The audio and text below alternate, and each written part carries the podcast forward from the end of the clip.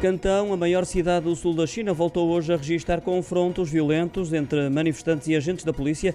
Desta vez, o motivo da manifestação foi um incêndio que se revelou mortal num prédio na cidade de Urumqi, no noroeste do país. Os manifestantes alegam que os bloqueios no bairro, decretados eh, pelo regime, no âmbito das medidas de prevenção epidémica, atrasaram o acesso do caminhão dos bombeiros ao local. Para além disso, os moradores não conseguiram escapar do prédio porque a porta estava bloqueada. Os vídeos que já circulam pelas redes sociais e na imprensa em todo o mundo colocam em evidência situações de arremesso de garrafas de vidro e barras metálicas contra as forças de segurança que surgem equipados com escudos anti-motim. Tornam-se assim cada vez mais frequentes os episódios relacionados com manifestações contra a política de Covid-0.